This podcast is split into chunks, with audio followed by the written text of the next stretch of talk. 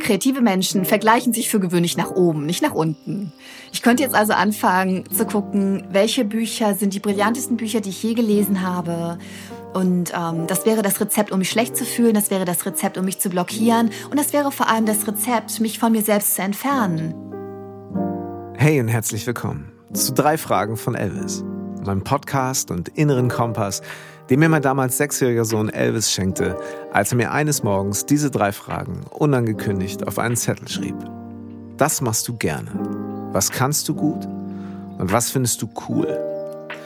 Darüber möchte ich mit Menschen sprechen, die auf dem Weg sind, ihren Platz, Sinn und ihr Warum im Leben bereits gefunden oder sich beruflich und persönlich vielleicht schon mehrfach neu erfunden haben oder gerade mittendrin sind. In der heutigen Folge dieses Podcasts sprechen wir über Kreativität, wie sie uns mutiger, glücklicher und stärker macht. Und Achtung, Disclaimer, das ist nicht von mir, sondern der schöne und ach so passende Untertitel des gleichnamigen Buches meines heutigen Gastes.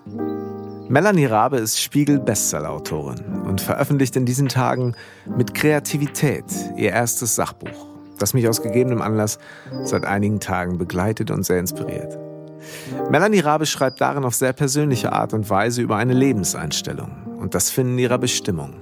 Dass wir alle kreativ sind, aber es natürlich auch eine gehörige Portion Mut, Beharrlichkeit und Offenheit braucht, um Kreativität in unserem privaten oder auch beruflichen Leben immer wieder voller Vertrauen willkommen zu heißen.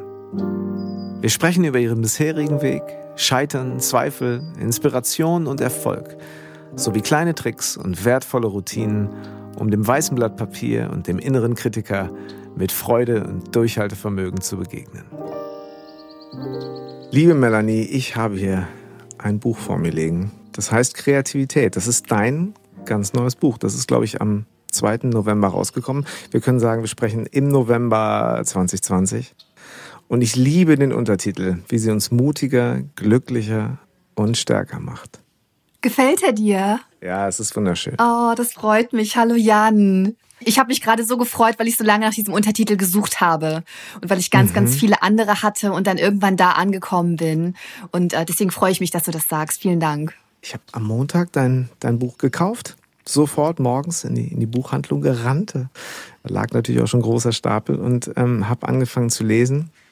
Ja, ich freue mich, dass wir da heute ein bisschen drüber sprechen dürfen, dass wir diesen kleinen inneren Kompass behandeln dürfen, den mir mein Sohn geschickt hat äh, oder geschenkt hat. Und ähm, ja, wenn ich so in deinem Buch schaue, ist es ja auch für dich ähm, eine recht zentrale Frage immer so gewesen. So, was ist, was ist dein Ding? Inwiefern bist du nach deinen Romanen, deinen sehr erfolgreichen Romanen, mit diesem Buch, diesem Kern noch mal so ein bisschen näher gekommen? Ganz massiv, weil ich vor allem zum ersten Mal wirklich bewusst angefangen habe, darüber nachzudenken. Also Nachdenken passiert bei mir meistens auf dem Papier.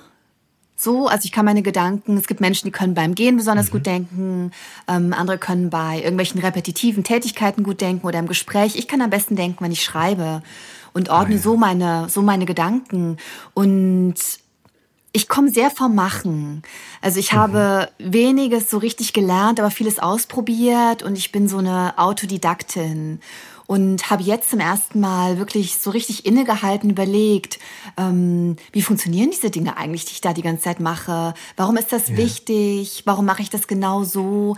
Und das, was du ansprichst, die Suche nach dem eigenen Ding, die hat bei mir einfach mhm. sehr, sehr lange gedauert, weil ich nicht nur aber auch weil ich so mit Ausprobieren beschäftigt war, glaube ich, dass ich gar nicht innegehalten habe, um zu gucken, warum funktioniert denn das nicht oder was könnte ich anders machen, sondern ich habe einfach gemacht, was yeah.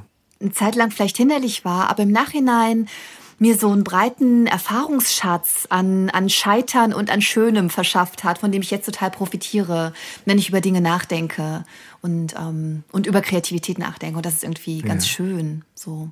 Dieses Gefühl, etwas zu suchen, was dir so richtig entspricht, das beschreibst du ja sehr. Mh, mm, ähm, also man taucht da richtig mit dir ein, das Ganze. Äh, zu schreiben und zu lesen war immer schon so eine große, so eine, so eine große Leidenschaft von dir. Und dann bist du Journalistin geworden. Ja. Das heißt, ähm, du hast geschrieben, aber wie, wie nah warst du an dieser, an dieser Leidenschaft, so an diesem Traum ähm, zu schreiben? Eigentlich äh, noch ganz weit weg. Weil ich, ich weiß, das klingt widersinnig, aber ich habe festgestellt, dass mh, mm, wenn man, oder vielleicht sollte ich gar nicht sagen Mann, wenn ich etwas mache, was so ähnlich ist wie das, was ich machen möchte, aber nicht das ist, was ich machen möchte, tut mir das viel mehr weh, als wenn ich was ganz anderes mache. Also ich habe dann irgendwann angefangen, ähm, habe dann aufgehört, journalistisch zu schreiben und, ähm, und mehr Zeit den, dem Romanschreiben gewidmet und habe dann so nur ein paar Monate andere Jobs gemacht. Hatte mhm. so einen mhm. ganz normalen Bürojob, der gar nichts mit Schreiben zu tun hat und habe festgestellt, ähm, dass dass ich so besser klarkomme. Ich weiß nicht warum, aber so dieses Gefühl, ähm, ich bin ganz nah dran an dem, was ich eigentlich will, aber ich darf ja. es nicht machen, ich mache was anderes. Das war wie, du willst, weiß ich nicht, Fußballstar werden, aber putzt die Kabine. Ähm, dann ist so es besser, spannend, gar nicht ja. in der Nähe des Stadions zu sein, wenn du nicht Fußball spielen kannst. Weißt du, was ich meine? Und Total. Ähm, und Journalismus, journalistisches Schreiben und Romanschreiben hatten viel weniger miteinander zu tun, als, ähm, als man denken könnte. Ja. Es gibt so handwerkliche Überschneidungen. Klar sollte man recherchieren können, klar sollte man gut zuhören können und genau sein. Aber es ist einfach was völlig anderes. Und ähm, ja, ich war da noch sehr weit weg von dem, was ich wollte. Habe mir natürlich aber ein Stück weit den Journalismus ausgesucht, weil ich dachte, nicht so bewusst, aber im Nachhinein, es ist die vernünftige Variante von dem, was ich eigentlich machen will. Und die unvernünftige, wenn es unvernünftig ist, habe ich mich nicht getraut, als ich irgendwie frisch von der Uni kam. Und deswegen ist es das, was ich gemacht habe. Ich habe ganz lange gebraucht, um mir das überhaupt zu erlauben oder das vor mir selbst überhaupt zu sagen. Ich möchte gern Schriftstellerin sein. Ich mhm. war äh, nicht, äh, nicht annähernd cool genug, das mit 19 oder mit 21 zu wissen. Ja. Ich kenne das so ein bisschen, als ich von der Schule kam, wollte ich natürlich auch Musiker werden, aber Geld verdienen konnte ich natürlich nicht mit meiner eigenen Musik, sondern indem ich Musik nachgespielt habe in einer, in einer Coverband und mit der ich dann unterwegs war. Und äh, natürlich auch sehr weit weg war eigentlich von meinem musikalischen Kern. Ähm, aber natürlich so ein bisschen nach draußen sagen könnte, ich, ja, ich mache das. Das ist jetzt sowas, ich kann das jetzt so Beruf nennen, weil ich verdiene da ein bisschen Geld mit.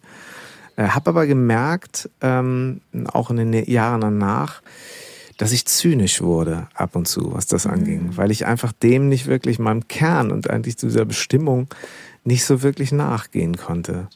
Kennst du das? Ist Zynismus etwas? Also ich, ich du kommst, also für mich wirkst du, du bist so eine wahnsinnig positive, so ein positiver Mensch. Ist Zynismus etwas, mit dem du schon mal Kontakt hattest? Mm. Ja, bestimmt. Ähm, aber es laufen viele Dinge bei mir unterbewusst ab. Aber Zynismus ist für mich der erklärte Feind. Ja. Also das ist etwas, was ich in mir selbst total bekämpfe, wenn ich das erkenne. Mhm. Ähm, früher weiß ich nicht, ne, aber jetzt mit, ich bin Jahrgang 81, es wird nächstes Jahr 40. Ähm, wenn ich Zynismus an mir oder an anderen entdecke, dann ähm, da bin ich relativ allergisch drauf mittlerweile. Ich kann das aber übrigens total verstehen. Also ich betrachte das äh, ein Stück weit wirklich mit Empathie und äh, gerade das, was du schilderst, ähm, das kann ich nachvollziehen. Das hätte mir vielleicht auch so gehen können. Mein, äh, mein kreativer Weg war äh, natürlich ein ganz anderer. Mich ähm, mich begeistert das total, wenn ich höre, du warst noch so jung, hast direkt schon angefangen, Geld damit zu verdienen, hast einen Weg gefunden, wie du Geld mit Musik verdienen konntest und du wusstest so früh schon, was es ist. Das, äh, da war ich immer neidisch drauf, auf Leute, die es wollten. Und ich glaube, ich war eher ähm, zynisch, als ich dachte, ähm, ja, es gibt so ein paar glückliche Leute, die das haben aber das ist leider nicht bei uns allen so. Und wir anderen müssen halt gucken, wie wir in irgendeinem Job, den wir eigentlich nicht mögen, klarkommen und die Zähne zusammenbeißen. Ich glaube, zu diesem Zeitpunkt war ich zynisch. Ähm, das hat aber gar nicht aufgehört, als ich erfolgreich geworden bin, sondern es hat sofort aufgehört, als ich begriffen habe, was es bei mir ist und dass es das doch gibt.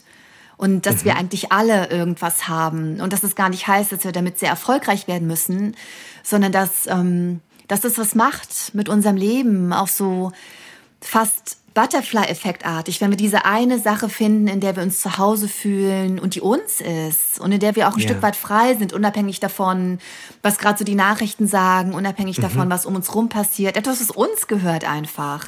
Und ich glaube, das war für mich der Weg aus dem Zynismus. Also ich mhm. habe manchmal das Gefühl, Zynismus hat nicht nur mit schwierigen Lebensumständen zu tun, da kann ich das natürlich alles noch verstehen, ähm, sondern auch oft mit so einer empfundenen oder erlernten Hilflosigkeit. So. Ähm, und genau, als ich gemerkt habe, es gibt tatsächlich Dinge, die ich gestalten kann, ab dem Punkt war ich kein zynischer Mensch mehr und wollte es auch nicht mehr sein, vor allem. Ja, hat es vielleicht damit zu tun, dass man so, wenn man merkt, so, nee, ich bin einfach überhaupt nicht im Reinen mit mir, ich bin nicht glücklich, nicht erfüllt, ähm, äh, dass man Gefahr läuft, das so ein bisschen irgendwem anders in die Schuld zu schieben? Ja, also beispielsweise ja, zum Beispiel Punkt. eben, ich möchte eigentlich freischaffender Künstlerin sein. So, ich mhm. möchte Lieder schreiben, ich möchte Bücher schreiben, ich möchte Bildhauerin, Drehbücher schreiben. So. Ähm, habe meinen Weg aber noch nicht gefunden und suche die Schuld dafür immer sehr im Außen, vielleicht in meinem Umfeld. Meine Eltern haben mich nicht richtig unterstützt. Äh, meine mhm. Freunde versuchen mir das aus, obwohl es vielleicht gar nicht so ist. Das ja. habe ich bei mir festgestellt und ähm, wie du eben sagtest, dass Zynismus ist der Feind. Ähm, ich muss sagen, ich habe äh, mir da so ein paar Sachen angewöhnt, äh, eben auch immer so ein bisschen die Schuld ist jetzt ein sehr großes Wort, aber das ein bisschen im Außen zu suchen oder irgendwo mhm. zu suchen. Gar nicht so ganz zielgerichtet auf eine oder zwei oder drei Personen, sondern ein bisschen von mir weg. Und habe mich da dann auch immer sehr von mir selber wegbewegt, auch so von meinem Kern, was ich eigentlich machen wollte und wusste auf einmal gar nicht mehr, was will ich eigentlich wirklich? Was kann ich denn eigentlich wirklich? Weil alle ja. anderen sind schuld, dass ich das nicht finde. Ja, und, ähm, aber, aber wie hast du das gemerkt und wie ähm, diese Außensicht auf sich selber muss man erstmal gewinnen? Wie hast du es gemerkt und wie hast du es geschafft, das zu ändern? Ja, ich habe, glaube ich, auch gemerkt, dass andere Leute durchaus mal genervt von mir waren. So, und dass ich mich einfach entfernt habe. So, und indem ich mhm. mich von Menschen äh, entfernt habe, die mir dann vielleicht sogar gefehlt haben, habe ich mich auch von mir selber entfernt. Das hatte ich ja. so das Gefühl. Und ich habe in deinem Buch häufig wie gesagt, ich habe leider erst 100 Seiten geschafft. Ähm, aber super. ich habe, ja, es ist, äh, also ich kann es nur empfehlen, aber gut, da kommen wir gleich bestimmt auch noch zu. Ich habe, ähm, ähm, ich finde es faszinierend, wie du äh, das Thema sich vergleichen und in Vergleich treten, wie du das behandelst. Also durchaus ähm, Du schreibst davon, dass, ähm, dass man sich ruhig inspirieren lassen sollte und dass man ganz viel über die Autorinnen und Autoren irgendwo ähm, ruhig aus, aufsaugen sollte und irgendwann kommt der Punkt, da findest du wirklich das, was du machen willst. Und das ist ja so auch so ein bisschen der, äh, der Kern dieses Podcasts. Was, was möchtest du eigentlich wirklich nochmal machen? Als mein Sohn mir die Frage stellte, war ich völlig entwaffnet, weil ich merkte, oh Gott, da hatte ich nicht so drüber nachgedacht. Ich dachte, ist doch alles gut so, wie es ist. War es aber nicht so. Und wie mh, hm, Thema Vergleich, ähm, wie gehst du dann, wenn du jetzt zum Beispiel dieses neue Buch veröffentlicht hast, wie gehst du mit Kritik um? Wie gehst du damit um, dass Leute oder auch, dass du jetzt damit rausgehst, Promotion machst, Social Media, wo es ganz viel um Vergleichen geht? Ich bin da tatsächlich sehr, sehr vorsichtig. Also mit Kritik gehe ich, das sollte man eigentlich gar nicht erzählen, aber ich gehe mit Kritik völlig ignorant um. Ja, also ich, ähm, ich, ich ziehe mir keine Amazon-Rezension rein. Ähm, ich schaue mir ganz, ganz wenig auf Social Media an und bin da generell sehr vorsichtig. Übrigens nicht nur, um negative Kritiken zu meiden, die mir vielleicht den Tag verderben könnten oder mich unproduktiv machen, ähm, sondern auch um, äh, ich will mir auch nicht den ganzen Tag Lob reinziehen. Also das ist beides. Mhm. Ich glaube, dass das äh, alles beides nicht gut ist. Und ich finde, es gibt kaum einen so großen Killer von Kreativität, zumindest für mich persönlich, wie ähm, unangemessene Vergleiche. Okay. Also wenn ich jetzt anfangen würde, also erstens fängt er schon mal damit an, kreative Menschen vergleichen sich für gewöhnlich nach oben, nicht nach unten. Ich könnte jetzt also anfangen ja. zu gucken, welche Bücher sind die brillantesten Bücher, die ich je gelesen habe.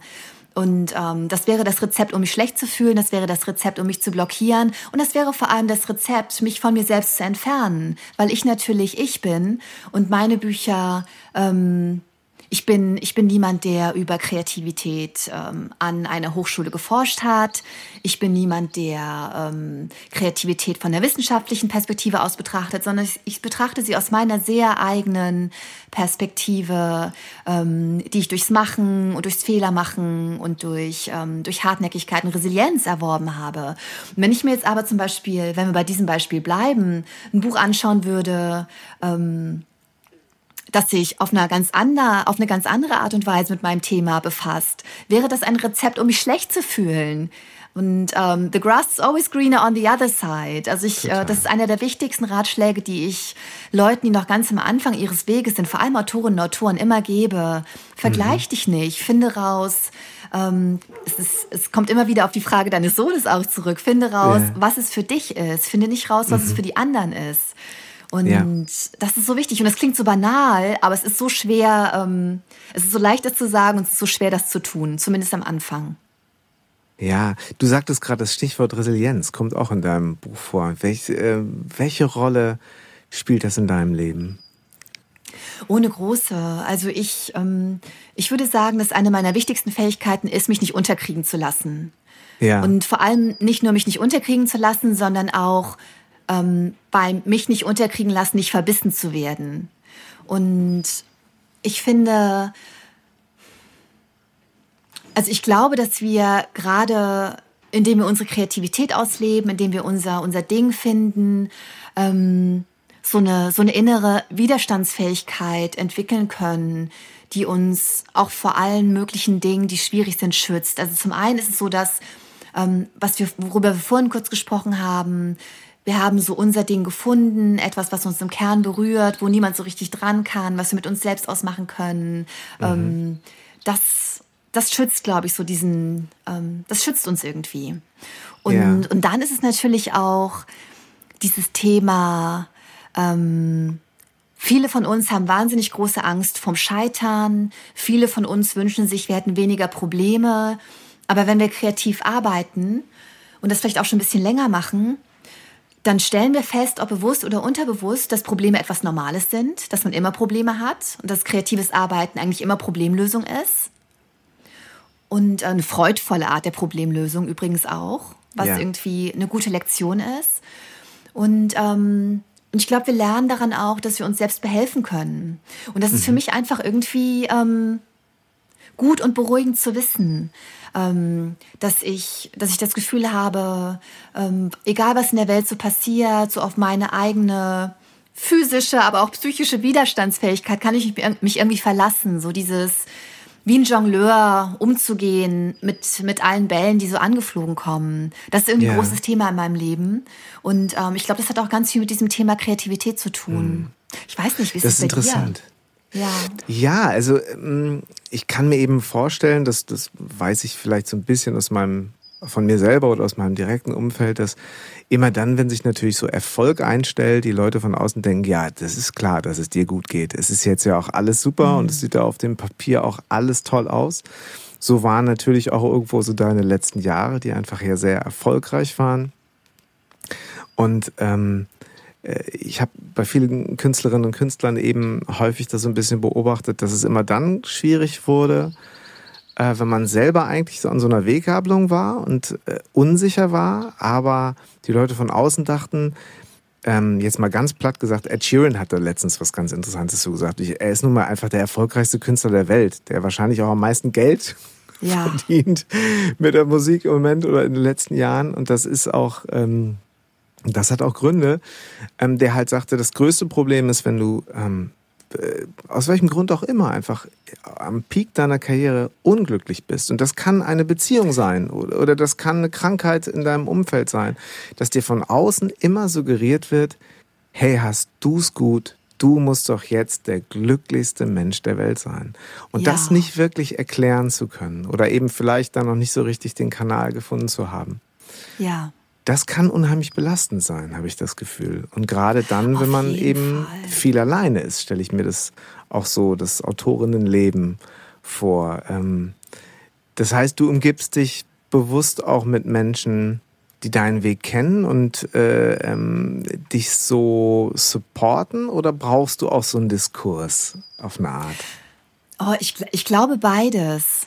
Ja. Also, was ein ganz großes Glück ist in meinem Leben, ist, dass ich meine allerbesten Freundinnen und Freunde ähm, schon in der Schulzeit gefunden habe. Ja, und dass die halt Melanie als Kind, als verwirrten Teenager, als Studentin, als äh, freie Journalistin, die keine Aufträge hat und immer kaputte Schuhe hat, weil sie keine Kohle hat, so, so kennen und den Weg einfach die ganze Zeit mitgegangen sind. Und Melanie geht ihren Weg mit. Also das, äh, das finde ich so ein großes Geschenk, dass, dass ich einerseits jetzt viele ähm, viele AutorInnen kenne, die, ähm, die diese ganzen Themen kennen, die ja zum Teil sehr spezifisch sind. Ähm, mhm. genau das, was du sagst, die Einsamkeit am Schreibtisch, ähm, vielleicht Druck, Erfolgsdruck oder ähm, wie ist das, wenn man irgendwie ähm, sich die Seele aus dem Leib geschrieben hat und keiner mag es. Diese spezifischen Dinge, das mhm. ist das mhm. eine, toll, diese Leute zu haben. Und da habe ich ein tolles Umfeld, weil ich jetzt, ich glaube, seit fünf Jahren veröffentliche ich Bücher und da kennt man dann irgendwann alle. Die Branche ist klein und das ist schön. Ja. Die Branche ist freundlich. Das ist ganz toll. Die Branche ist freundlich. Interessantes und Thema. Gleichzeitig oh, habe ich. Hm. Entschuldige. Ja. Ja, nein, ja. alles gut. Das, äh, das wundert auch viele Leute, aber die Buchbranche ist einfach sehr, sehr freundlich. Da sind viele Enthusiasten. Da ist jetzt auch nicht unbedingt, weißt du, man geht auch nicht in die Buchbranche für ein Maximum an Prestige oder ein Maximum an Geld. Das ist nicht das, was uns in die Buchbranche holt. Das ist irgendwie schon mal, ähm, das liegt, glaube ich, schon mal daran, dass, äh, dass viele davon einfach keine so großen Egos haben, habe ich manchmal das Gefühl. Das ist das eine. Und das andere ist natürlich, dass da noch ganz, ganz viele Leute sind ähm, in meinem Umfeld, die ich schon so lange kennen, denen, denen es vollkommen egal ist, ob ich erfolgreich bin oder nicht, ob ich Bücher verkaufe oder nicht, die vielleicht noch nicht mal einordnen können, ob ich eine gute Autorin bin oder eine sehr, sehr schlechte und für die das überhaupt keine Rolle spielt. Und äh, diese Balance, das ist super. Das ist das größte Glück, so ein Umfeld zu haben. Ja. Ähm, das ist total schön. Ich finde es so spannend. Also ich habe hab so, ein äh, so eine ganz romantische Vorstellung von dem Autor Dasein ähm, immer schon gehabt. Nicht erst jetzt, seit wir sprechen und ich mich natürlich auch ein bisschen auf dieses Gespräch vorbereitet habe. Ich, ich folge dir natürlich schon seit einiger Zeit und ich finde es auch sehr schön, wie du so, ähm, ja, wie so, so eine, deine Arbeitsplätze darstellst, wie so die Stationen sind und ähm, wir könnten abendfüllend darüber reden jetzt wahrscheinlich. Und ich hatte ganz viele Fragen, aber ich versuche das ein bisschen zu zentrieren. Ähm, äh, du hast schon, du bist schon strukturiert in deinem Arbeiten, oder? Also du bist schon so, hast du deine festen Zeiten am Tag, ja. also Tageszeiten, meine ich auch? Ja, wenn man mich mhm. lässt, also jetzt gerade lässt man mich, schon allein wegen, äh, wegen Corona muss man mich lassen. Ich habe keine ja. Termine außer Haus. Ähm, dann ja. Ich wäre gerne viel strukturierter. Also ich glaube, ähm, ich glaube, dass ich strukturierter und geordneter wirke, als ich tatsächlich bin. Das beruhigt ähm, mich sehr. Ja, das ist ja auch wieder die Sache. Praktisch niemand ähm, postet sein komplett chaotisches Arbeitszimmer auf Instagram. Okay. Ja, also ich bin relativ stimmt. ehrlich, aber es gibt Grenzen. Wenn es bei mir gerade ganz schlimm aussieht, dann mache ich kein Foto. Und das ja, ist dann aber es natürlich wirkt bei dir nicht konstruiert. Also es wirkt halt nicht konstruiert. Ich habe jetzt nicht, das Gefühl, du willst ist da jetzt ein Bild erstellen. Ja. Das ist doch alles gar nicht so. also es wirkt schon nee, sehr gar real. Nicht. Ich, ich, mir okay. ist es nur wichtig, das zu sagen. Mir ist Gut. nur wichtig, das zu sagen, damit die Leute nicht denken, weil das habe ich früher häufig von anderen gedacht und ähm, und das hat mich eine Zeit lang auch wirklich zurückgeworfen, dass ich ähm, das bei anderen Leuten gesehen habe, das Gefühl hatte, da läuft immer alles, das ist wie eine gut geölte Maschine, warum ist es bei mir nicht so, das muss an mir liegen, irgendwas läuft falsch. Aber bei mir ist auch mal Sand im Getriebe und bei mir sieht es auch mhm. mal chaotisch aus und ähm, dann kriege ich das irgendwann wieder in den Griff. Ähm, aber es gibt auch Tage, an denen ich völlig unproduktiv bin und ja, jetzt ist alles irgendwie in sehr geregelten Bahnen. Das liegt aber in der Situation, dass ich es gerade sehr leicht habe, autark zu arbeiten, weil ich gerade nicht auf Lesereise bin, nicht von Hotel zu Hotel ziehe und gucken genau. muss, wie ich da meine Zeiten finde und mich organisieren kann, sondern ich bin gerade wirklich völlig selbst organisiert, völlig autark. Und da ist das natürlich auch einfach. Und für mich ist die wichtigste Zeit ganz früh morgens. Das mhm. ist so äh, der heilige Gral der Kreativität. Ich bin morgens am frischsten. Ich bin, äh, es ist auch einfach mein Biorhythmus. Also ich bin gar nicht sonderlich diszipliniert, aber ich bin früh wach, habe früh Energie, bin dafür abends früh müde. Also wenn ich abends mhm. performen muss, ist das für mich immer sehr anstrengend, wenn ich dann Lesung habe oder so. Okay. Und ähm, uns ist auch so ein Überbleibsel aus meinen Journalistentagen, als ich ähm, noch als Journalistin unterwegs war und nur ganz früh morgens Zeit hatte überhaupt ähm, kreativ Klar. zu schreiben. Und äh, da habe ich mir das irgendwie so angewöhnt. Und ja, ich habe so meine Zeiten, ich habe so meine Routinen, aber manchmal werfe ich die auch über den Haufen, weil jemand anruft und sagt, ey, lass uns das und das machen. Und das ist dann auch okay. Aber du lässt es dann, also du hast jetzt nicht, was ich auch schon mal von, von AutorInnen gehört habe, ist so dieses, egal was kommt, ich schreibe immer ähm, also nicht unbedingt nach oben gedeckelt, das, darüber mhm. schreibst du auch in deinem Buch, dass man auch durchaus mal sagen kann, du schreibst jetzt nicht mehr als diese eine Seite pro Tag, ja. das auch so als Experiment. Mm, also du hast jetzt nicht so dieses, ähm, ich muss dieses Pensum jetzt durchziehen, sondern du gehst auch schon nach, du recherchierst. Ja. Ähm, ist es eigentlich bei dir, habe ich mich vorhin auch gefragt, mir aufgeschrieben, ist, wie viel ist handschriftlich und wie viel ist Computer? Ah. Und ist das wichtig für dich? Ja, das ist total wichtig für mich. Ja. Und das ist auch strukturiert. Also solange ich, ich beginne zum Beispiel gerade einen neuen Roman. Und ich bin gerade in der Handschriftphase. Das heißt, ich laufe immer mit meinem Notizbuch rum, habe mir äh, letztens ein neues angeschafft, das jetzt nur für diesen Roman da ist. Und, ah, okay. Mhm. mhm. Und ich bin jetzt, ich bin jetzt Sammlerin. Ich laufe jetzt mit meinem kleinen äh, Metall-Golddetektor über den Strand und suche nach Münzen und versuche einfach, oder ich versuche es noch nicht mal aktiv, ich, ich sammle Ideen. Ich laufe mit dem Gedanken im Hinterkopf, dass ich Ideen für einen neuen Roman sammle. Und mhm. alles, was mir einfällt und alles, was irgendwie auch vor allem zusammenpasst, schreibe ich auf. Alles handschriftlich. Handschriftlich. Und wenn dann okay. langsam die Zeit ist, ein Exposé zu schreiben, dann, äh, dann geht das in den Computer, dann ordne ich die Dinge. Einfach auch, um, um Copy und Paste machen zu können. Ja. Dann, wird es so, dann nimmt es so ein neues Stadium dann, ähm, dann gerät es in ein neues Stadium und nimmt eine neue Form an. Und Notizen mache ich dann immer noch zum Teil von Hand. Also wenn ich irgendwo unterwegs bin, dann die besten Ideen kommen nicht am Schreibtisch, die besten Ideen kommen mir, wenn ich nicht am Schreibtisch bin.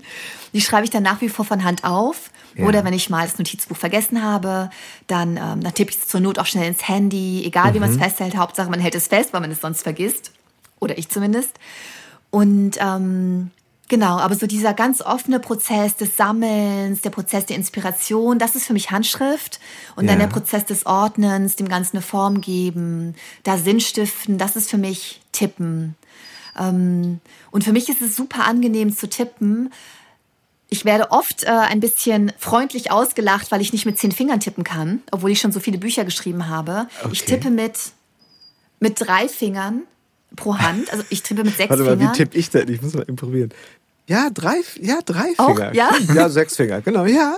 Ja, ja also wenn man es nie so richtig gelernt hat, das ist, glaube ich, ja. das Intuitivste. Und irgendwann kann man das schnell, aber nicht so schnell. Und ich habe irgendwie, ich kann genauso schnell tippen auf meinem, auf meinem MacBook, wie ich formulieren kann in meinem Kopf. Und ja. das ist dann irgendwie, so erreiche ich diesen, äh, diesen wunderbaren Zustand des, des Flow, dass ich dann einfach ja. ähm, die Zeit vergesse und so vor mich hintippe. Und das, ähm, deswegen schreibe ich meine Bücher nicht, von, nicht handschriftlich. Ich finde das sehr romantisch, aber äh, mir tut dann irgendwann genau. die Hand weh, irgendwann ja. kann ich das auch nicht mehr lesen, meine Handschrift degeneriert von Seite zu Seite und deswegen schreibe ich lieber ähm, dann, wenn ich Krass, formuliere, ne? auf dem Computer. Dass man seine eigene Schrift irgendwann nicht mehr lesen kann. Ne? Also ich sitze jetzt hier auch, wie gesagt, ich habe das noch nie gemacht, aber ich habe mir eine Mindmap gemacht gemacht, äh, während ich deine, dein, dein Buch gelesen habe und, und habe halt so ganz viele Sachen aufgeschrieben, die ich wahrscheinlich alle heute gar nicht brauchen werde, weil alles anders läuft, als ich es geplant hatte. Das ist genau richtig. Das ist so beruhigend, dass es so ist. Aber trotzdem, äh, dieses mit, mit den Gedanken und auch mit der Materie so ein bisschen in Kontakt treten und mehr fühlen, tue ich jetzt auch.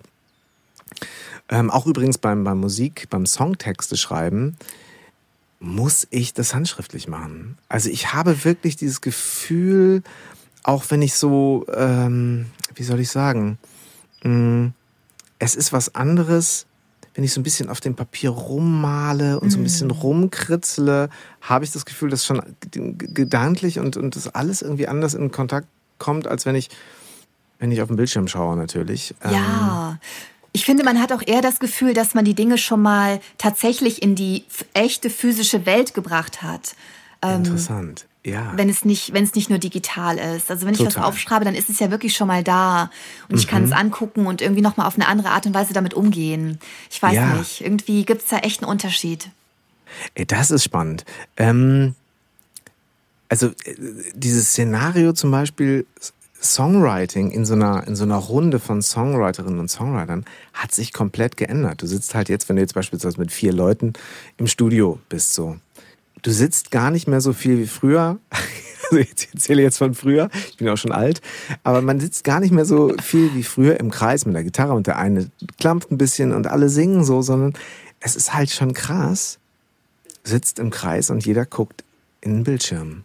So, und wenn einer wow. was äh, einsingt, dann ähm, ja, liest er auch nicht unbedingt oder sie nicht unbedingt vom Papier ab, sondern vom iPhone, was gesynkt ist über die Notizen-App mit dem mhm. MacBook, was da irgendwie gerade noch liegt. Und ich frage mich immer so ein ganz bisschen, oder versuche auch bei mir zu bleiben, tut mir das gut und ist das, bin ich dann wirklich gut? Oder ja. wäre ich nicht besser, wenn ich ähm, es ist halt, wenn man die Technik nutzt, immer so schnell in Stein gemeißelt. So wie du auch sagst, wenn du Ideen suchst, ist es. Und ist es, ist es wirklich so, ähm, dass ich nicht so diesen, diesen Zufallsgenerator, der bei allem, was so ein bisschen analog menschlich passiert, dass dieser Zufallsgenerator nicht auch vielleicht ganz gut ist? Ja, ja, ich glaube tatsächlich auch, dass äh, man sich ein bisschen in seinen Möglichkeiten beschneiden würde, wenn dieser, das ist ein schöner Begriff dafür, dieser Zufallsgenerator nicht mehr da wäre. Und das so, weißt du, so Fehler passieren ich, auch, ja. die dann hinterher, ja, ach Gott genau. sei Dank ist dieser Fehler passiert oder ja. was auch immer, ne? Also das ist wie ein Verspieler so auf einer Gitarre und denkst du, boah, Gott sei Dank, das war eigentlich falsch, aber das ist jetzt genau das, was es ab, äh, ausmacht, so, ne? Ja, also ich finde, äh, genau, finde ich auch, finde ich total spannend. Ich finde eh den Prozess, wie Musik entsteht, das ist für mich persönlich von allen kreativen Formen der spannendste und mysteriöseste Prozess. Das ist für mich mhm. wirklich reine Magie. Ich bin total unmusikalisch. Und, ähm, das schreibst du so oft in deinem Buch und das finde ich völlig, so herrlich. Völlig, ja. das ist wirklich, wirklich krass. Ich kann nicht singen, ich kann kein Instrument spielen, ich habe keinerlei mhm. Rhythmusgefühl und ich könnte, könnte nichts nichts Musikalisches vollbringen, selbst wenn es um mein Leben ginge. Das ist für mich aber eigentlich ganz schön, weil ich Musik so völlig unbedarft wahrnehme, ohne irgendwas zu wissen über irgendwas. Ich kann keine Noten lesen. Ähm, ich kann es nur, es schießt mir einfach mhm. nur ins, ins, ins Herz so. Ja. Und ähm, aber gerade deswegen, weil ich da so unbedarft bin, kommt mir das noch viel mehr vor wie, wie Zauberei. Dass da erst nichts ist und dann ist da ein Lied. Das ist für mich völlig unfassbar. Yeah. Und gerade weil das für mich so magisch ist, kann ich total nachvollziehen, wenn du sagst, dass ähm, du dir nicht sicher bist, aber dass da vielleicht etwas verloren geht, dadurch, dass die Dinge weniger analog sind, dass sie mehr digital mhm. sind, dass mehr auf, Screens geschaut wird. Ähm, es ist etwas ich, ich formatierter, habe ich das Gefühl. Weißt ja, du? Das ist so ein bisschen ja. so, als würde es, ich könnte mir das jetzt in deine Welt vielleicht so vorstellen, ähm, dass äh, mehr Copy-Paste tatsächlich. Oder zu früh Copy-Paste. Ähm, ich finde es total interessant, wie du genau über das Thema Musik sprichst und auch so über deine Leidenschaft äh, und auch, ähm, ja, du, also ich hätte es dir jetzt ja gerne ausgeredet, ähm, aber du lässt einen ja gar nicht dazwischen kommen. Aber wie du beschreibst, dass Kunstformen aus, ähm, ich glaube, du nennst es auch so, dass Kunstformen so ein bisschen aus dem Mangel entstehen, wie beispielsweise Hip-Hop eben entstanden ist. Mhm. Zu sagen, okay, lass mal jetzt, ähm, wir brauchen Playback, lass uns äh, zu, zu, zu den Turntables äh, rappen, lass uns Beatboxen, äh, ja, singen ist jetzt auch überbewertet, lass uns rappen, lass uns eine Geschichte aus unserem Leben erzählen. Und stell mal vor, das wäre nicht passiert. Also das ja. wäre Wahnsinn. Das, ja, ähm, total. Ja, das ist irgendwie auch so dieses Thema Beschränkung, ne? dass ja. wir alle oft denken, wir brauchen unbegrenzt Zeit, unbegrenzt Geld, unbegrenzte Ressourcen, sonst können wir nicht das machen, was wir machen wollen. Und oft merken wir dann, dass das Gegenteil der Fall ist, dass wir wirklich kreativ werden, wenn wir ganz, ganz vieles nicht haben. Ja ja, das, und das ist ja irgendwie auch poetisch, das zu wissen, dass, ähm, dass Kreativität etwas ist, was, ähm, was Privilegien eben, was man sich nicht mit Privilegien kaufen kann, sondern was, äh, man kann auch total unprivilegiert sein ja. und trotzdem, oder erst recht kreativ. Das finde ich ganz schön. Du schreibst in deinem Buch auch so ähm, von dem Begriff, und da habe ich mich auch sehr wiedergefunden, zum Teil, der verhinderten Kreativen. Mm, also da, ja. wo äh, eigentlich ganz viel Talent ist, so, ja. Ähm, aber die immer so ein bisschen einen Grund dafür finden und das auch ganz plausibel erklären können, warum das jetzt nicht klappt. Also ja. warum das für sie jetzt gerade nicht funktioniert. Also jetzt im, im Sinne von äh, ja etwas schaffen und auch fertig werden oder womöglich eben erfolgreich werden im Außen. Warum ja. das nicht klappt. Ich habe mich da sehr wiedergefunden, weil ich ich bin auch Weltmeister in Phasen gewesen, in denen ich Leuten das wirklich erklären konnte, nee, das kann jetzt gar nicht funktionieren und das ist jetzt bei mir so und äh, äh, auch die Schuld immer so ein bisschen von mir gewesen. So, ja. wenn ich doch das, die bessere Gitarre hätte, dann hätte ich jetzt auch einen besseren Song geschrieben, was natürlich völliger Quatsch ist. Aber es gab Zeiten, da hätte ich das durchaus so unterschrieben.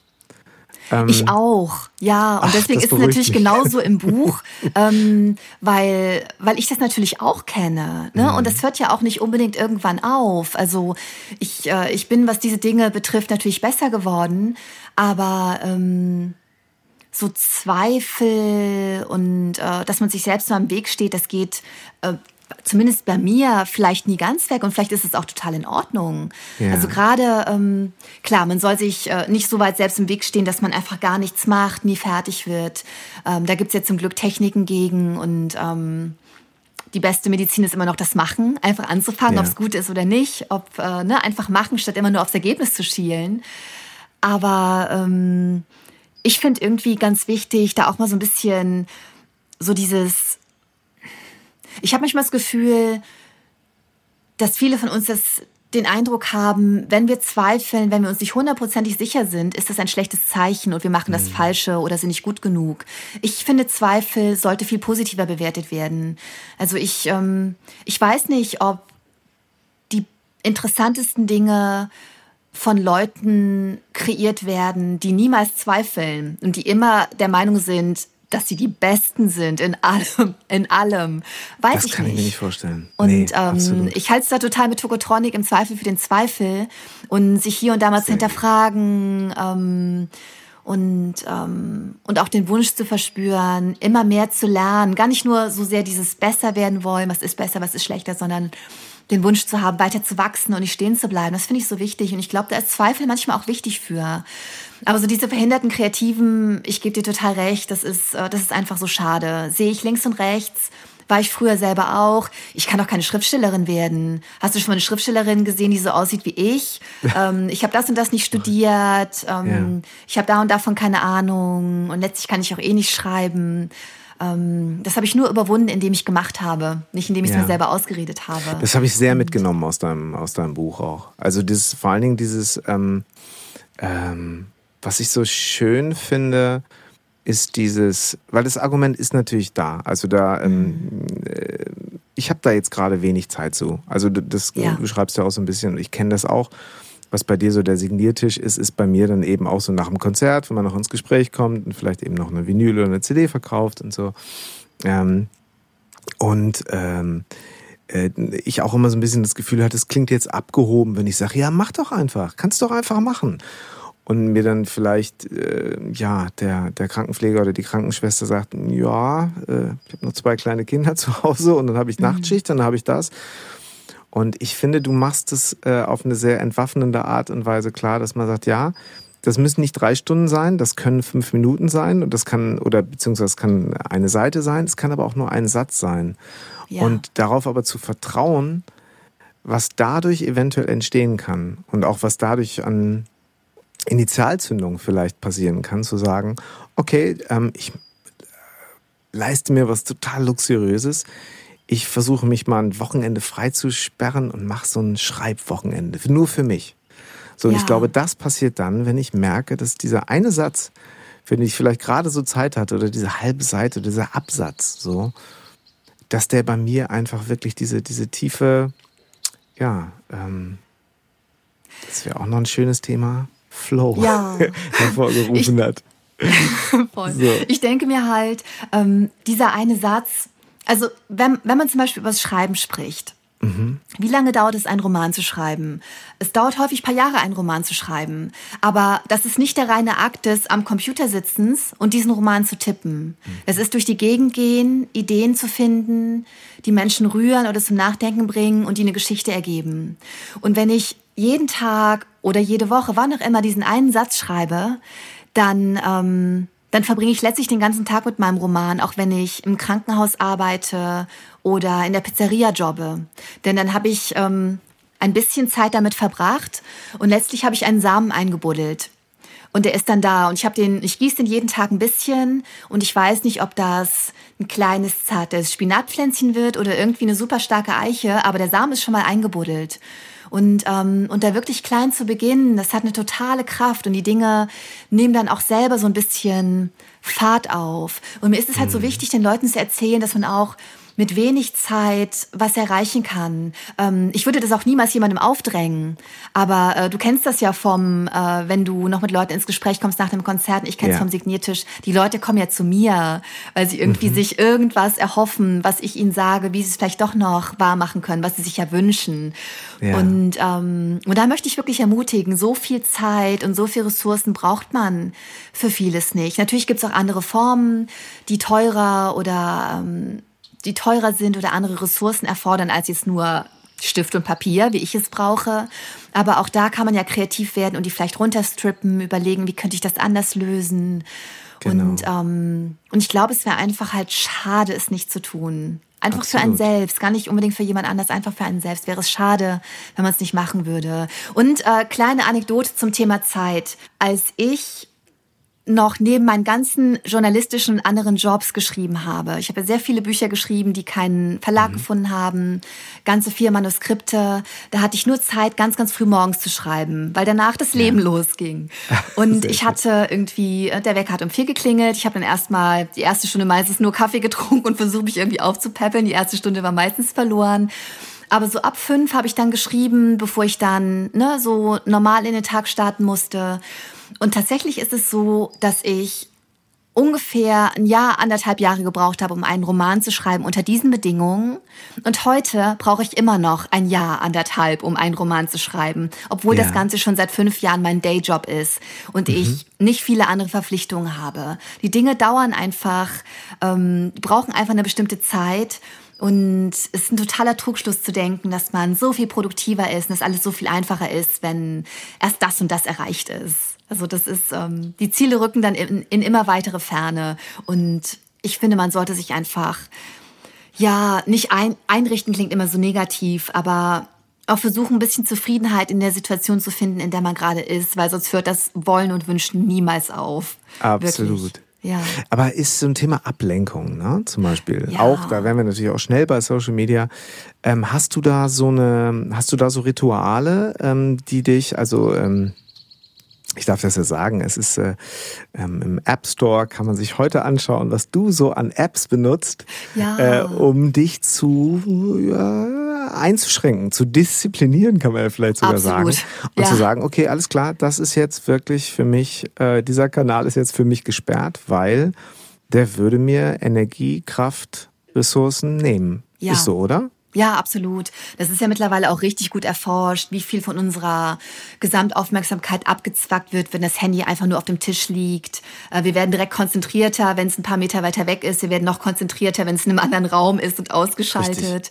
Und ähm, ja, ich finde, es ist auch überhaupt keine Schande zuzugeben, dass ich mich dazu, dass ich da wirklich Systeme brauche, um nicht ständig durch Instagram zu scrollen. Mhm. Denn es ist einfach, es, es nimmt so ein bisschen die Spannung weg, wenn man gerade dabei ist, etwas Schwieriges zu tun. Ja. Viele von uns prokrastinieren und ähm, und Social Media und viele andere Devices machen es uns sehr leicht, das auf angenehme Art und Weise zu tun. Uns ist schwer, sich dem zu entziehen, weil im mm. Silicon Valley sehr kluge, sehr gut bezahlte Menschen sitzen, deren Job es ist, dafür oh, zu ja. sorgen, dass wir so viel klicken und scrollen wie möglich.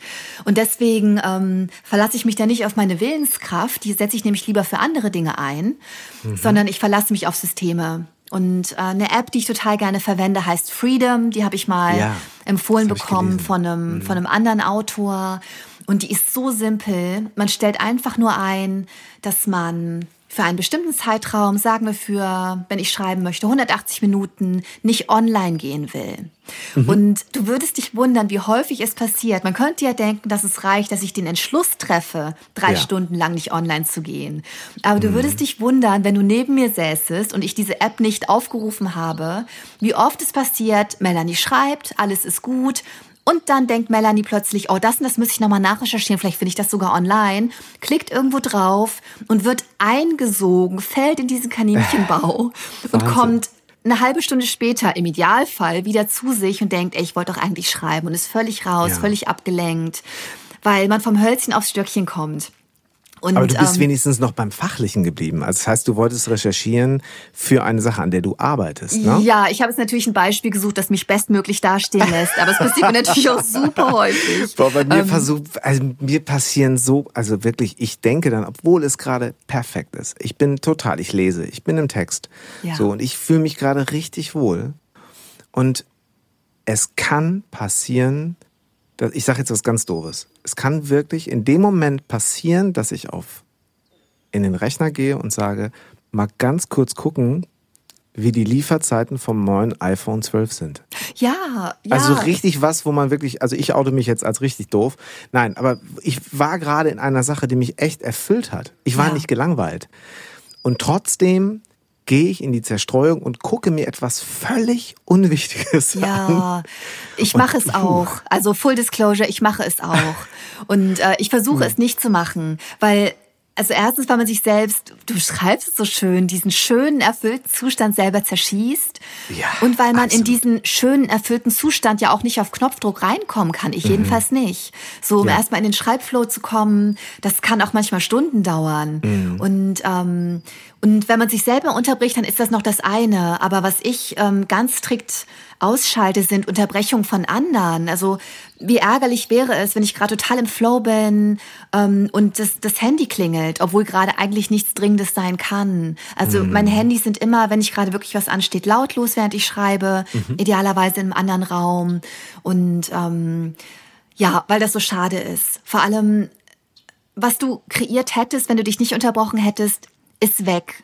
Du wirst es nie wieder genauso machen, du wirst es nie wieder genauso hinkriegen und du wirst auf jeden Fall erstmal echt wieder Energie aufwenden müssen, um an diesen Punkt zurückzukommen. Wenn du es an dem Tag überhaupt noch schaffst. Mir ist es auch schon passiert, dass ich gesagt habe, okay, dieser Tag ist gelaufen, ich habe jetzt Ja. sechs Stunden online gesurft, ähm, ich komme da jetzt nicht mehr rein, zurück in Ja. die Stille, in die Konzentration, die ich brauche, um aus mir heraus was zu kreieren. Und äh, deswegen bin ich da... Ähm, ja, deswegen habe ich da bestimmte Regeln, die mir aber letztlich eine größere Freiheit ermöglichen, habe ich das Gefühl. Genau. Ach, sehr. Da hast du, besser hätte man die Kurve jetzt nicht kriegen können. Das ist genau das Ding. Also als E-Mail aufkam vor, oh Gott, wie lange Ja. ist denn das her? Also als E-Mail ganz klar in mein Leben eintrat, in, in, in Form der Nummer 1 Kommunikation, vielleicht ist es 15 Jahre her. Ja, so Mitte der 2000er, wo es dann so ganz präsent war, immer. So, und ähm, da hatte ich einfach, es war halt noch vor Mobil-E-Mail-Abfragen, hatte ich, habe ich auf eine E-Mail gehofft, die mir Input gibt.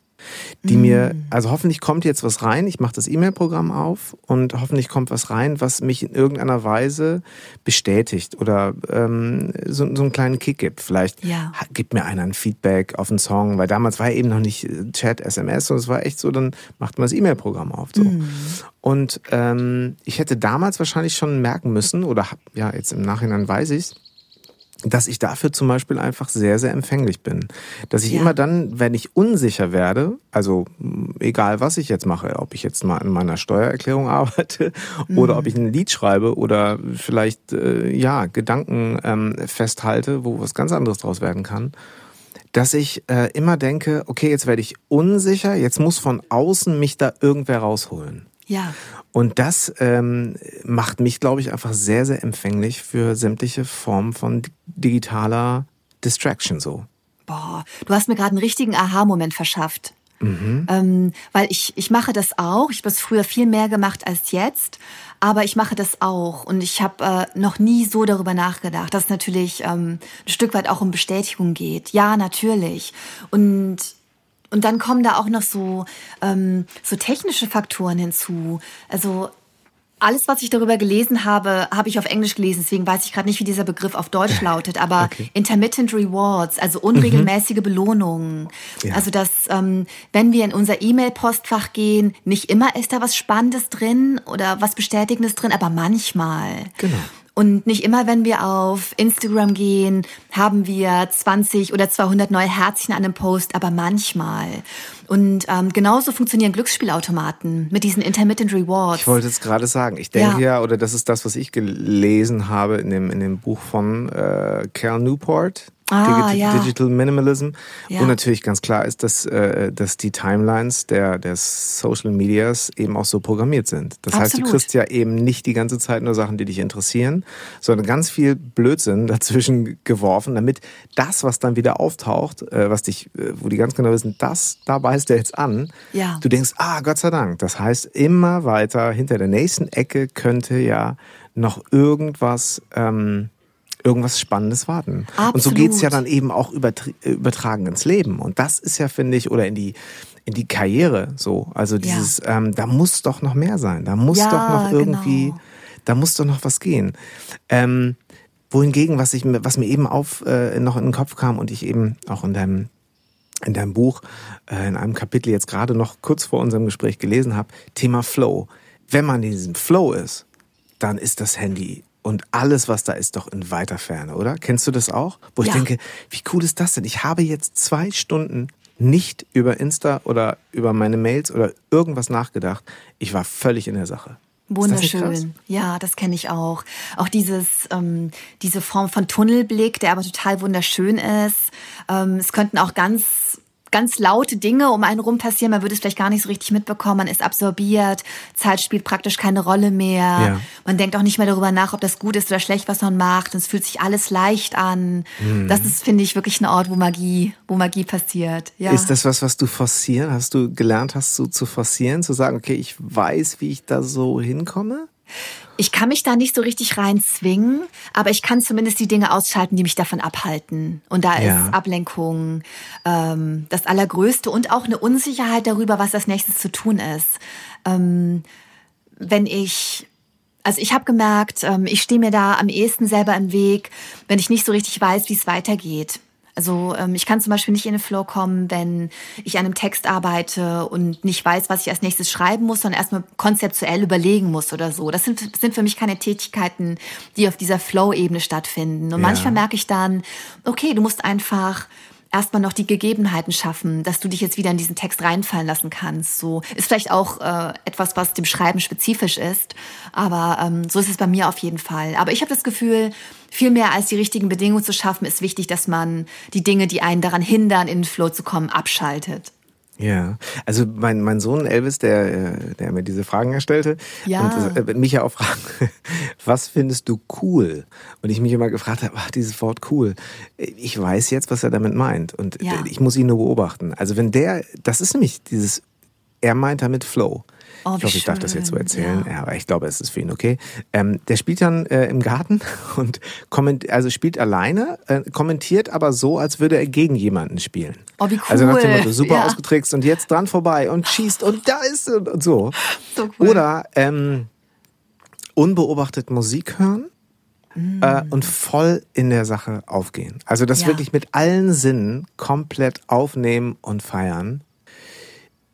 Das ist das. Und wenn ich das, äh, wenn ich das ähm, übertrage in mein Leben, dann ist das manchmal eben so auch. Da sitzt der Mit-40er vor seinem Rechner und irgendwie geht so wirklich nicht nur mit dem Kopf nicken, sondern so mit allem äh, gehe ich so mit mit einer Sache, die ich gerade selber geschaffen habe, was mir Ja. echt nicht mehr so oft passiert, weil ich häufig auch denke, na, ist ein bisschen albern, komm, jetzt mach mal, ist auch dein Job, so und ähm, aber wenn ich merke oder mich von, wenn ich auf einmal mich von außen sehe, so und denke, das ist jetzt krass, ich ich nehme das jetzt gerade so mit allen Sinnen wahr, Ja. das ist echt ein gutes Gefühl. Ja. Also dieser Flow-Zustand ist wirklich, ja, kann wahrscheinlich auch süchtig machen, ne? Ja, ja, ich glaube schon. Aber es ist eine total positive und gesunde Sucht. Und ich finde, oh, ich finde, das sollte man so ein bisschen in den Fokus rücken, wenn man über Kreativität spricht. Weil ich es eh wichtig finde, dass wir ein bisschen wegkommen nur vom Ergebnis. Weil, weil ich das so schade finde, weil wir damit ähm, entwerten, wie schön es ist, etwas zu kreieren. Ja. Weil man hat ja schon so viel gewonnen, ob dann äh, der Song Erfolg ist oder das Buch ein Erfolg ist, ähm, ist direkt viel egaler, wenn der Prozess so war, wie sich Flow für uns anfühlt, weißt du? Und das, äh, das finde ich irgendwie Absolut. schön, das Prozesshafte so ein bisschen zu betonen und ähm, ja, und das manchmal auch so ein bisschen vom Ergebnis zu entkoppeln, auch wenn wir beide Profis sind. Aber ich finde, das sollte man einfach nicht, äh, nicht verlernen, die Freude am Tun und äh, an diesem Gefühl.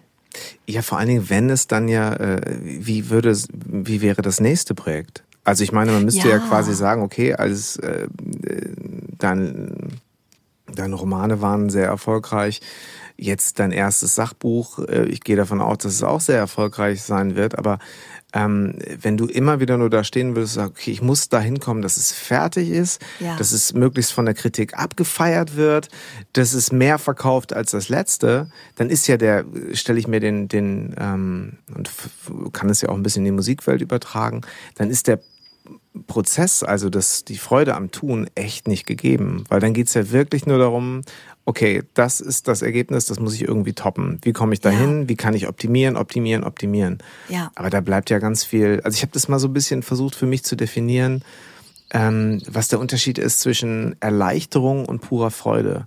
Mm. Also diese Erleichterung zu sagen so, oh, ich war echt skeptisch, ob ich den Auftrag annehmen soll, aber ja, habe ich gemacht. Puh, ist nochmal gut gegangen, super. Rechnung mm. schreiben, kurz mal äh, feiern gehen, klasse. Mm, aber das ist nicht Freude. Das ist ja. wirklich nur so ein Durchatmen. Und dieses Freude ist halt dabei schon. Und dann das Gefühl zu haben, wow, ich möchte es, äh, ohne angeberisch äh, rüberkommen zu wollen, der, ich möchte der Welt davon erzählen. Ja. Ich möchte meinen Lieben davon erzählen. So, das ist so Freude. Und ähm, ich glaube, damit kann man gesünder alt werden, oder? Auf jeden Fall. Würde ich sofort so unterschreiben. Und vor allem, Mm, wenn man über Kreativität spricht, ich würde tatsächlich auch zu bedenken geben, ob der Prozess, ähm, ich versuche das zu toppen, was ich letztes Mal gemacht habe. Ich will, dass es noch mehr Leuten gefällt. Ich will, dass sich das noch besser verkauft.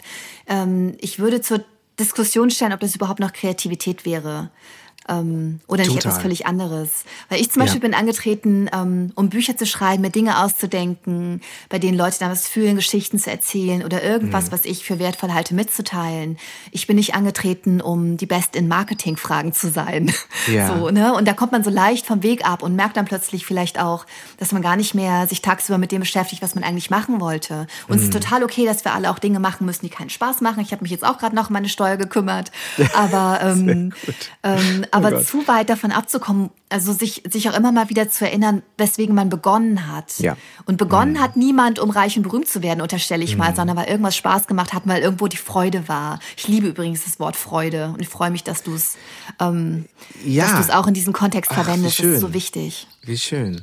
Äh, ja, ich, also es ist so. Ähm es ist vielleicht eben auch, äh, das, wenn man es bei also ich beobachte gerne Menschen dabei, wo ich das Gefühl habe, die sind gerade in der totalen Freude. Habt das wahrscheinlich ja. bei den Kindern auch so, so ein bisschen erlebt oder empfinde das, wenn, ähm, ähm, also gerade in Phasen, wo ich so, so ein bisschen orientierungslos bin manchmal oder man, äh, gucke ich mir unheimlich gerne Menschen an, die, wenn sie sich sehen, sich freuen, die ja. irgendwo eine Sache machen, wo ich denke, krass, das ist jetzt alles äh, nichts, was ich noch nie gesehen habe, aber die Art und Weise ist gerade so freudvoll und so erfüllt. Boah, das finde ich sehr, sehr erstrebenswert. Und ähm, aber sag mal, was, was mir eben noch so in den Kopf kam, gönnst du dir eigentlich so richtig Pausen? Oder was gönnst du dir? Brauchst du Pausen zwischen Projekten? Bewusst? Ja, ja, auf jeden Fall. Mhm.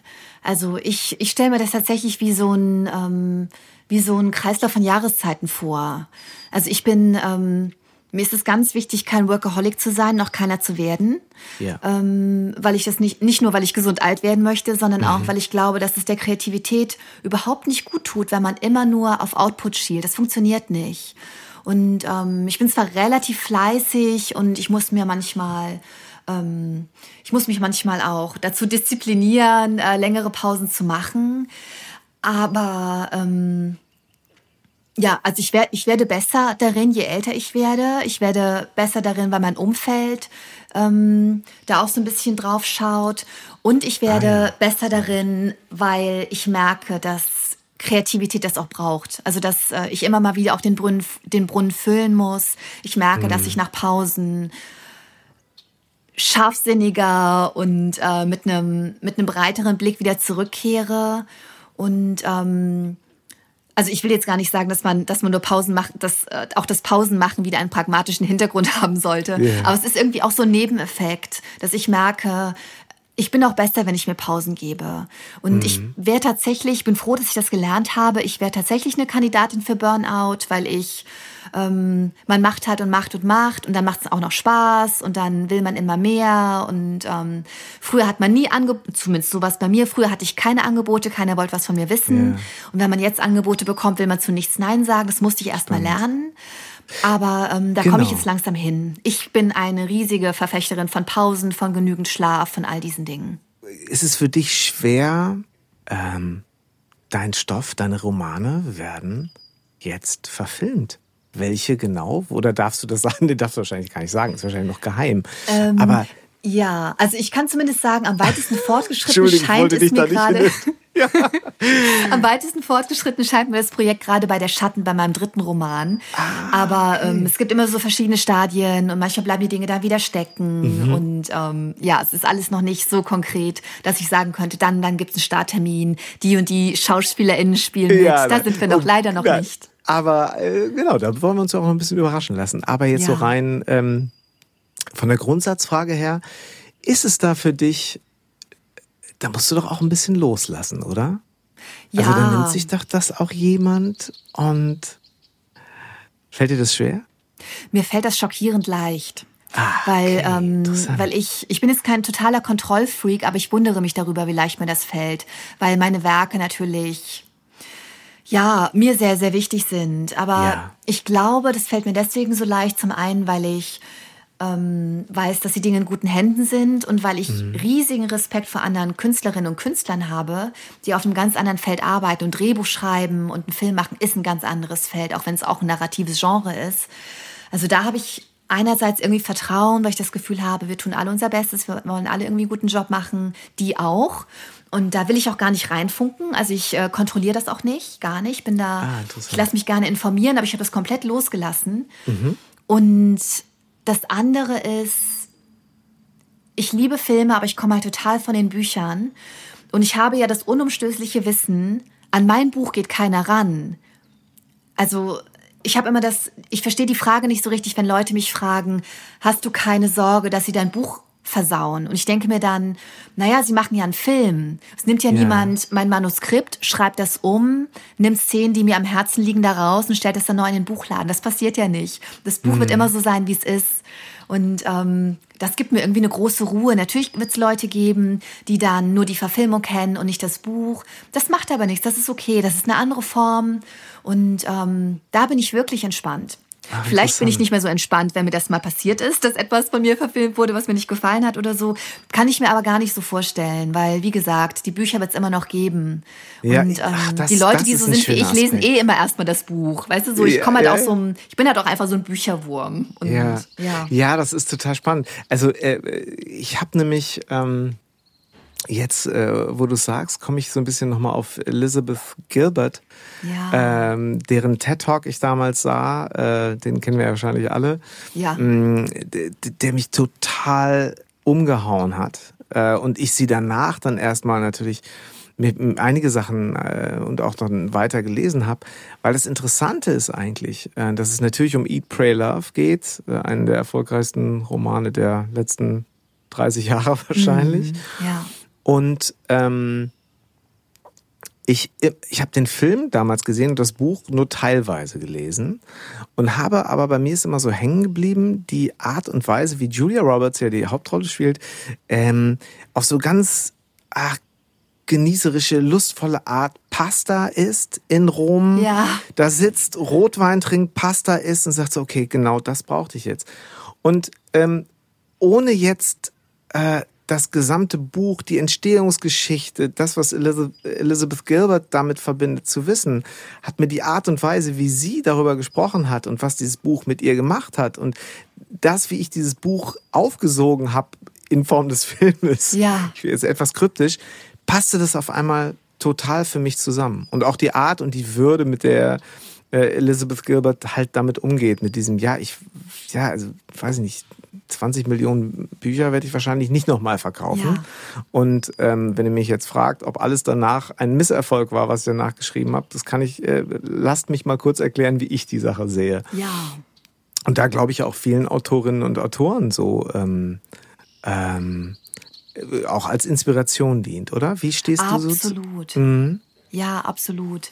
Ähm, ich ich habe das auch immer so gesehen, also dass, ähm, dass alles, was Gutes passiert mit einem Buch, ist der Bonus, mhm. nach der, der on top kommt auf die Freude äh, des Schaffens. Ja. Aber das hat, glaube ich, bei mir auch ganz viel damit zu tun, ähm, dass ich aus so einer langen Zeit des Mangels und des Misserfolges kam, wenn man, wenn man das monetär und äh, auf Basis von allem betrachtet, was wir unter Erfolg verstehen.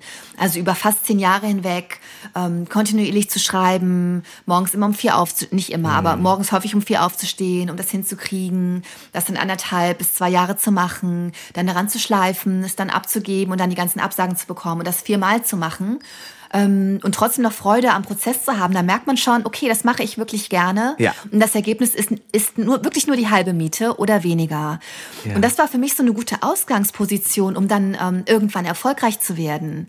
Weil ähm, da hat man dann, nicht weil ich so cool bin, sondern, sondern durch diese Erfahrungen, seinen Kopf automatisch ähm, ähm, irgendwie an der richtigen Stelle mhm. und, äh, und dreht nicht durch oder findet sich plötzlich ganz großartig oder denkt, das geht jetzt so weiter.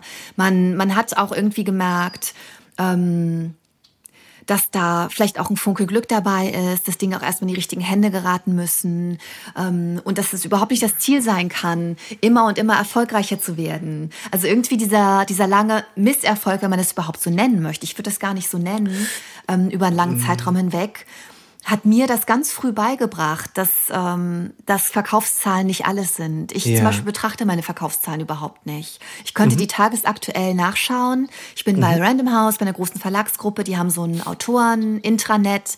Da könnte ich tagesaktuell ja. meine Verkaufszahlen nachgucken. Ich mache das nicht, ich mache das nie. Ähm, und ich versuche auch so wenig wie möglich. Und äh, mir ist übrigens total bewusst, dass viele Leute das höchst äh, unprofessionell von mir finden.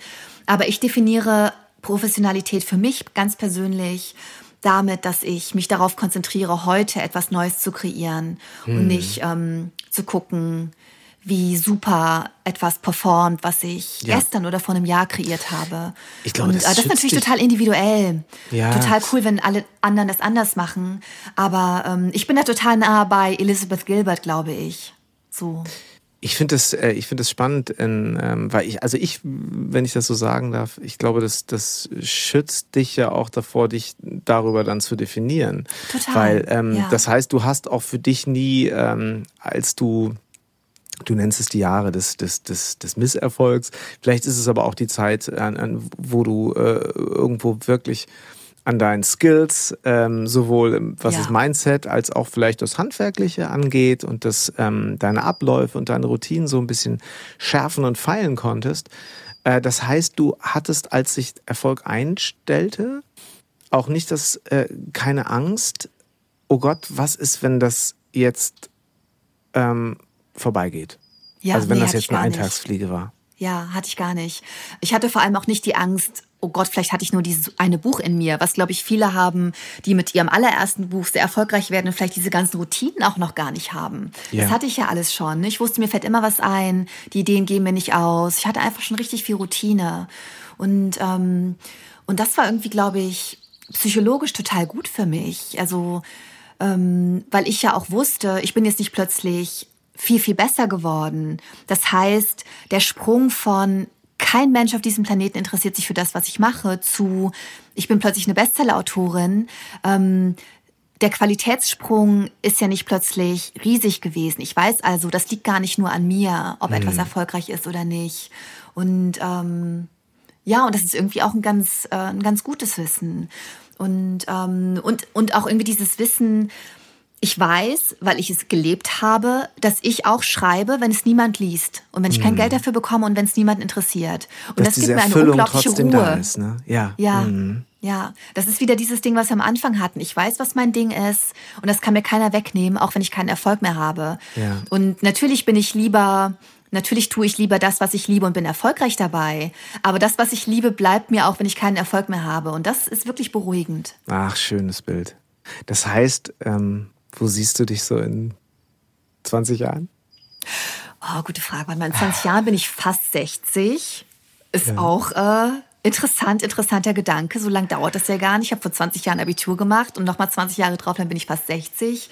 Also ich schreibe auf jeden Fall noch. Das ist ganz klar. Ich ähm, werde vielleicht weiter mit anderen Genres experimentieren. Ich werde auf keinen Fall da stehen bleiben, wo ich jetzt bin. Mhm. Ich habe jetzt bisher ähm, vier Spannungsromane geschrieben, ein Sachbuch und ein, äh, ein Hörspiel. Ähm, ich werde mit Sicherheit andere Genres bearbeitet haben, sei es unter Pseudonym, sei es als Melanie Rabe, weiß ich noch ah, okay, nicht. das ist auch eine Option für dich, was unter das, Pseudonym, wo das dich ganz, wirklich ganz so aus ja, ah, spannend, das finde ich ganz, ja. ganz spannend. Also auch mal all das, ähm, was Leserinnen und Leser, die das, was ich bisher mochten, ähm, von mir erwarten, wenn man das mal alles wegnimmt und dann völlig ohne Erwartung von dem Publikum was ganz Neues machen kann, weil sie nicht wissen, von wem das Buch ist. Und ja. dann nicht immer diese, ähm, ja, diese, diese Frau sehen, die so aussieht wie ich, deren Stimme sie vielleicht auch kennen, die man dann doch immer so ein bisschen im Hinterkopf hat vielleicht. Das fände ich ganz, ganz spannend, mal was unter Pseudonym zu schreiben. Plane ich aktuell nicht, kann ich mir aber auch gut vorstellen. Who ja. knows? Ja, das wir forschen.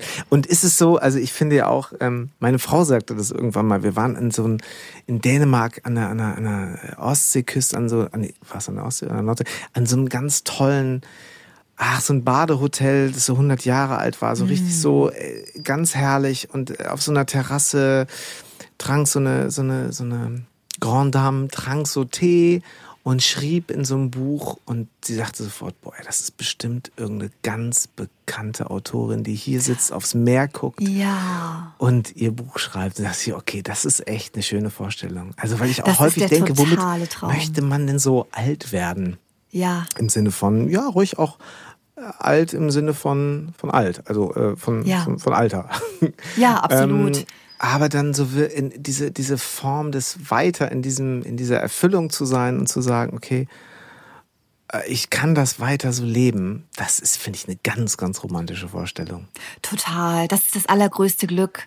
Also ich bin mir sicher, solange meine Gesundheit das erlaubt, werde ich nie aufhören zu schreiben weil ich das einfach gar nicht möchte. Also Rente ja. stelle ich mir nicht so vor, dass ich dann nicht mehr arbeite, sondern nee. dass ich das Glück habe, das weitermachen zu dürfen, was ich jetzt mache. Das und ich werde dann vielleicht mhm. mit, äh, mit 83, so Gott will, hoffentlich werde ich so alt, nicht Na mehr auf klar. Lesereise gehen und so viel durch die Gegend tingeln. Ja. Aber schreiben werde ich immer, das ist ganz klar. Ach, schön.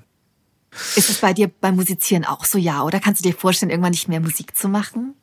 Nee, überhaupt nicht. Also ja. das ist halt wirklich so, aber ich, ich habe hm, ich habe für mich schon so in den letzten Jahren ähm, das so in den Fokus gerückt, womit möchte ich alt werden? Das ist ja irgendwie so ein, so ein, ja. äh, irgend so ein Begriff so, äh, damit kann man alt werden. Ja. Äh, ich habe mich dann wirklich irgendwann gefragt, was ist das denn? Und wie, wie kann ich denn unaufgeregt alt werden, ohne dass ich eben Dingen hinterherrennen muss, wo ich einfach äh, gemerkt habe, hey, das hat mal eine Zeit lang ganz gut funktioniert, aber das bin ich einfach nicht. Ja. Und da wären wir dann wieder eben bei diesem Kompass, bei dem, was machst du gerne, was kannst du gut? Und ähm, nur weil ich vielleicht ein paar Sachen ganz gut kann und die mir auch Türen geöffnet haben und äh, vielleicht äh, durch die ich meinen Lebensunterhalt ähm, bestreiten konnte und den ja. meiner Familie, muss es nicht heißen, wenn es nicht wirklich meiner Leidenschaft und meinem Kern entspricht, warum ich das mal angefangen habe. Wenn ich mich irgendwie davon wegbewege, und das ist ja so ein bisschen mein Thema, dann äh, muss ich das nicht weitermachen, beziehungsweise wäre ein, ein, für mich ein großer Luxus und ein großes Ziel, etwas äh, wieder näher an diesen Kern ranzurücken. Und was das genau ist, das wird immer mit Musik zu tun haben, aber das ja. ähm, hat dann vielleicht, ähm, ich nenne es im Musikbusiness eben immer so ein bisschen, ich suche, glaube ich, das Unaufgeregte, weil ich, ich kann, glaube ich, auch ganz gut so mit krakeelen und, und konnte auch immer so irgendwo, äh, ist nicht so, dass ich nicht auf, auch mal auf diese, diese Branchenpartys gehen konnte. Aber ich habe halt einfach gemerkt, dass das so alles seine Zeit hat. Ja. Und ähm, ohne jetzt, ich, ich wollte so ein bisschen weg von dieser, von dieser Angst zu sagen, okay, und wenn diese, wenn ich das dann nicht mehr bin, was mache ich denn dann? Dann bin ich das, dann bin ich ja nichts mehr. Mhm. Weil ich mich eventuell darüber definiert habe. Und vielleicht mh, hm, war das auch schon immer mal so kurz davor. Ähm, und ähm, deshalb äh, finde ich das unheimlich erstrebenswert, etwas zu, zu finden, wo man so richtig im, ja, da sind wir wieder beim Flow, im Frieden und äh, auf so eine ganz ursprüngliche Art ähm, alt werden kann. Und ja. äh, das wird bei mir mit Sicherheit auch irgendwo Musik sein. Ob ich dann davon noch leben kann und dass das alles irgendwie klappt, kann ich nicht so genau sagen, wie sich das entwickelt. Aber äh, genauso wie du immer so ein bisschen auf die, auf die Musik schaust, schaue ich zum Beispiel eben aufs Schreiben und finde das, ähm, finde das unheimlich toll. Und ich glaube, wenn ich mir das nochmal so, also wirklich einfach so, wenn wir bei Wünsch dir was wären und was, dann wäre ich, glaube ich, ja, dann wäre ich, glaube ich, Buchautor. Ach, interessant. Ja, wirklich. Kannst du ja das sage ich jetzt werden. nicht einfach nur so. Das sei unterzeugen, das habe ich auch schon so ganz oft gesagt. Das ich nicht nur dir gegenüber jetzt so. Es ist wirklich, äh, naja, insofern ähm, ich war so aufgeregt vor unserem Gespräch, weil ich dachte, ich habe so viele Sachen, die ich dich gerne fragen möchte. Und hoffentlich, hoffentlich, äh, ja, kriege ich das in eine Form gegossen. Und ähm, ja, umso mehr danke ich dir, dass wir das, dass wir das hingekriegt haben. Und oh du, ähm, ich habe zu danken. Es hat so viel Freude gemacht, wirklich. Oh, vielen Dank. Und, ähm, und es ist ja tatsächlich so, dann, dann haben wir das so ein bisschen überkreuzt, weil ich immer denke, wenn eine gute Fee käme und ich dürfte mir noch mal was wünschen, dann, äh, dann wäre ich Musikerin und hätte diese ja. Fähigkeit, die du hast. Und äh, deswegen finde ich das ganz spannend, wie du ähm, ich finde es dann immer spannend, dass Menschen in anderen Formen, in anderen kreativen Formen sich aber letztlich die gleichen Gedanken machen, nur anders. Immer so same, ja. same, but different. Ja. Ähm, so im Kern ist es ist es dasselbe, aber die Ausprägung ist eine andere. Absolut. Also vielen, vielen Dank für das schöne Gespräch. Ich fand das total bereichernd. Ich kann das nur zurückgeben. Vielen Dank, Melanie. Ich freue mich so, dass ich noch 250 Seiten in deinem Buch vor mir habe. Denn ich werde sie jetzt natürlich auch nochmal mit einem etwas anderen ähm, Blickwinkel hier und da mit Sicherheit lesen. Da freue ich mich sehr drauf. Schön. Ich wünsche dir alles Gute ähm, für dieses ja, für dieses Jahr 2020 und für alles, was kommt, für dein Buch, für deinen neuen Roman, für die Dankeschön. Filme, die gedreht werden und dafür, dass äh, ja, du ähm, die Menschen weiterhin mit, äh, mit deiner nachahmlichen Art äh, beglückst. Das ähm, hat mich ja, hat mich auch sehr erfüllt. Vielen, vielen Dank. Dankeschön, und, äh, Jan. Ich hoffe, bis bald. Alles Gute für dich, bis bald und bis ganz bald. viel Freude und Licht und so. Mach's ganz gut. Danke dir. Das war drei Fragen von Elvis mit der wunderbaren Melanie Rabe. Im Grunde ist Kreativität ja pure Achtsamkeit. Vor allem, wenn es uns gelingt, unsere alltäglichen kreativen Prozesse bewusst als solche wahrzunehmen und zu merken, wie sehr sie unserer Natur und unserem Inneren entsprechen. Und klar, ins Machen kommen und loslegen. Gerne auch in ganz kleinen Schritten, die uns entsprechen. Im Ausreden erfinden bin ich auf jeden Fall auch ziemlich Weltmeister. Ich kann euch Kreativität von Melanie Rabe nur sehr ans Herz legen. Habe für mich schon auf den ersten 50 Seiten viele Anker und Inspirationen gefunden. Ich packe euch alle Infos zu Melanie Rabe in die Show Notes und freue mich über eure Ideen, Anregungen und Kritik unter drei Fragen at janlöchel.de. Vielleicht habt ihr Lust, euren Freunden von diesem Podcast zu erzählen. Bleibt gesund, geduldig und guter Dinge. Bis zum nächsten Sonntag, wenn es wieder heißt, drei Fragen von Elvis. Thank you.